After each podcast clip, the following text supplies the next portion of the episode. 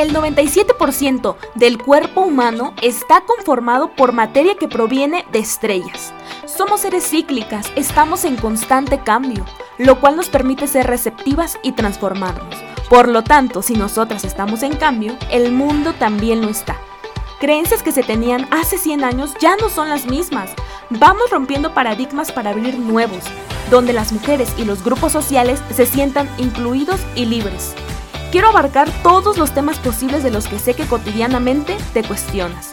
Juntas y juntos trataremos de ir descifrando este mundo. Soy Osiris Aparicio y esto es Somos Polvo de Estrellas. Libérate y brilla. Hola, hola a todas y todos. Estoy muy feliz de estar un episodio más con ustedes. Venimos terminando e iniciando un año nuevo y pues muchas veces es un poco complicado, ¿no? Regresar a la a la rutina, en regresar a todo lo que queremos hacer, ¿no? Y todas estas expectativas a veces son tanto irreales que nos ponemos para poder alcanzar em, nuestros propósitos, algún, alguna meta y demás, ¿no? Espero que hayas tenido un inicio de año muy provechoso. Tristemente, pues tenemos bastantes malas noticias respecto a feminicidios, a casos que quedan impunes y demás, porque pues así es nuestro país y en el siguiente episodio pues hablaremos un poquito respecto a esta situación social en la que estamos todos y todas sumergidos, ¿no? En, en este país tan caótico y que no garantiza en lo absoluto nuestros derechos humanos.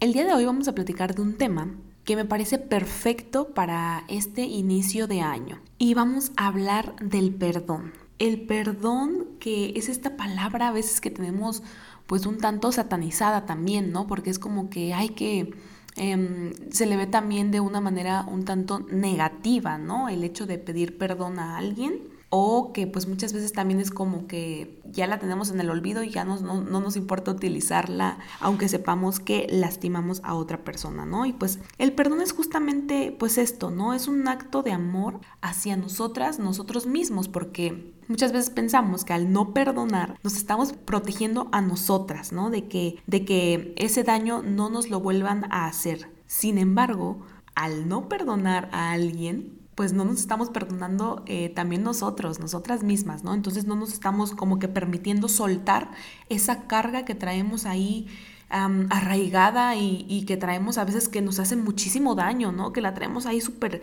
súper em, clavada en nuestra, en nuestra mente. Y pues el verdadero amor es precisamente eso, ¿no? El dejar ser a los demás, aunque a mí no me parezca eh, cómo es o cómo vive su vida, ¿no? O cómo se está relacionando.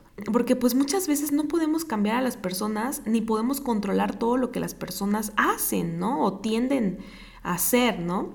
Muchas veces pensamos que si practicamos el perdón, no vamos a ser como que personas em, fuertes, ¿no? Porque todo mundo perdonamos y es como que, pues, ay, todo mundo nos puede llegar a hacer daño cuando se les antoje, ¿no?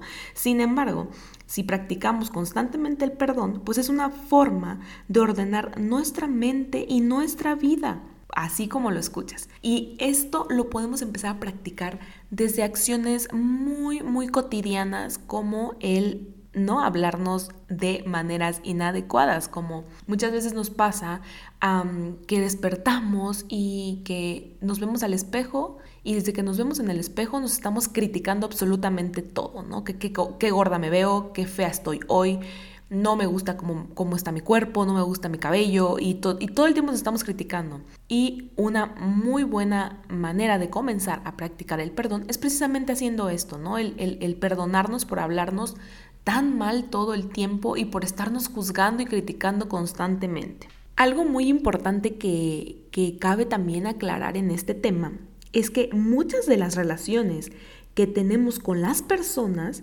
se reflejan en cómo nos relacionamos con nosotros, nosotras mismas, ¿no? Si mis relaciones con mi círculo social cercano son malas porque constantemente pues estoy en guerra con todo mundo, pues mi relación conmigo misma, pues también va a ser una relación caótica, ¿no? En, constante prejuicio, juzgándome, criticándome constantemente y siendo muy dura conmigo misma, ¿no? Entonces también esa es una manera en la que nosotras podemos comenzar a soltar toda esta parte, ¿no? El tener relaciones sociales sanas nos permitirá también tener una relación con nosotras mismas más saludable. Y a esto pues también quiero meter un poquito el tema, que creo que ya lo hemos hablado con anterioridad, que son los límites, ¿no? Muchas veces el cómo nos relacionamos con las personas tiene mucho que ver con nuestros límites, ¿no? Quiero hablarte en particular de mí. Yo soy una persona que socialmente puede poner límites sin ningún problema y que pues se respetan mis límites, ¿no? Y que si se llegan a, transgredir, pues simple y sencillamente pues em, doy el cortón ahí, ¿no? En, en, en cualquier situación que sea. Pero familiarmente me cuesta demasiado poner límites, ¿no? Y puedo dejar que todo, todo las personas consanguíneas de mi núcleo eh, cercano me sobrepasen y pues me chantajeen, me Em, manipulen, ¿no? Incluso.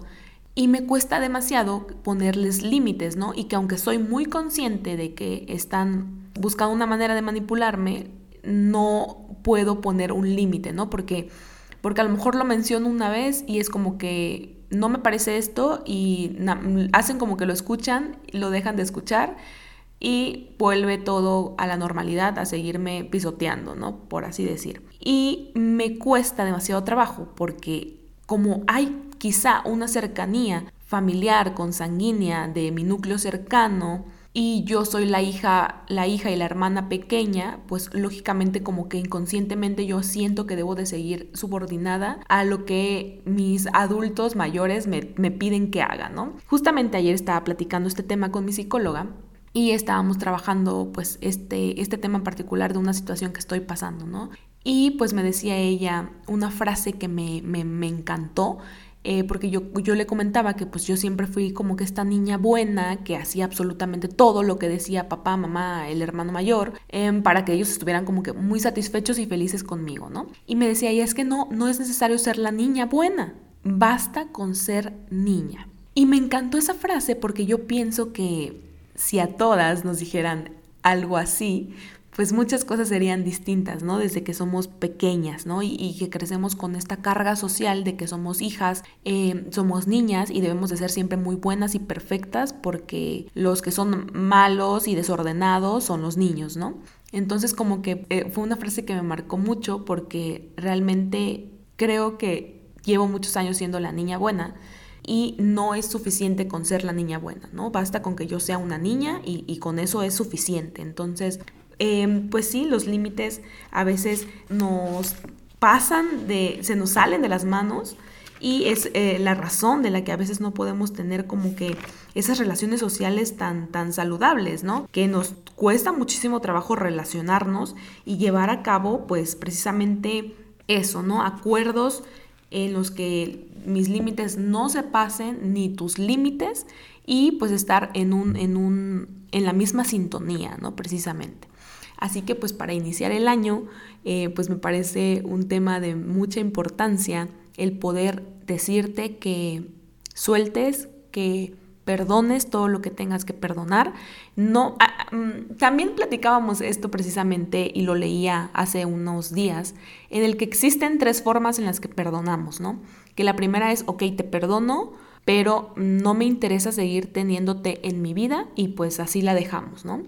La segunda es la de te perdono, pero porque no me queda de otra, ¿no? Porque pues eres mi pariente, mi familiar y pues te tengo que ver porque pues te tengo que ver, ¿no? Y la tercera, te perdono porque considero que te que vales la pena, que eres una persona importante en mi vida y por lo tanto pues también tú ayúdame a, a recuperar esa confianza perdida, ¿no? Esa confianza quebrantada y pues a darle juntos, ¿no? En este, en este trabajo que es de dos. Y justamente pues me parece muy curioso, ¿no? Porque muchas veces eh, las personas piensan que les debemos de perdonar porque, porque se lo merecen, porque es nuestra mamá, nuestro papá. Em, y hay que perdonarles porque pues son nuestros, nuestros superiores, ¿no? Pero nunca, nunca hay un arrepentimiento quizá o un sentimiento de responsabilidad de la otra persona, ¿no? Que también, eh, lógicamente, pues está involucrada y pues lógicamente tiene también responsabilidad en esta situación, ¿no? ok, te perdono, pero también tú involúcrate y ayúdame a recuperar la confianza de esta situación en la que, en la que pues me quebrantaste, ¿no? Y es un trabajo en conjunto al final de cuentas, ¿no? Entonces yo como recomendación te diría, que analices tus situaciones con las personas que tienes que perdonar y de las tres opciones en las que se brinda el perdón, pues escojas la que tú más creas conveniente para ti, porque también es una situación en la que debes de ver tu bienestar y no solamente estar pensando en que si se enoja porque le perdono o no, sino también pensar en lo que tú quieres, en lo que tú sientes, porque también tú vales y vales muchísimo. Y no puede ir la gente por ahí haciéndote daño todo el tiempo, porque entonces se les hace esta costumbre que te comentaba yo con mi familia sin límites, en las que pues se les da Em, les da igual, ¿no? Si, si sobrepasan mis límites o no, porque saben que pues yo ahí estoy, ¿no? Y no es así, ¿no? Son acciones pequeñas que debemos de comenzar a cambiar porque todas valemos y muchísimo. Así que tú debes de valorar cuál eh, situación va más acorde con la situación que, que viviste con esta persona y en base a eso, pues tú elegir qué te conviene más, ¿no? Porque es muy importante que soltemos, de verdad. Yo entiendo que hay situaciones muy, muy complejas, no sé, em, el asesinato de alguien, ¿no? Una violación sexual, alguna situación de fuerza muy mayor en la que, en la que pues lógicamente el trabajo con el perdón es distinto, ¿no? No, no nos vamos a meter a que perdones a tu agresor o situaciones así, ¿no? Porque requieren un trabajo em, mental, de salud mental, pues distinto.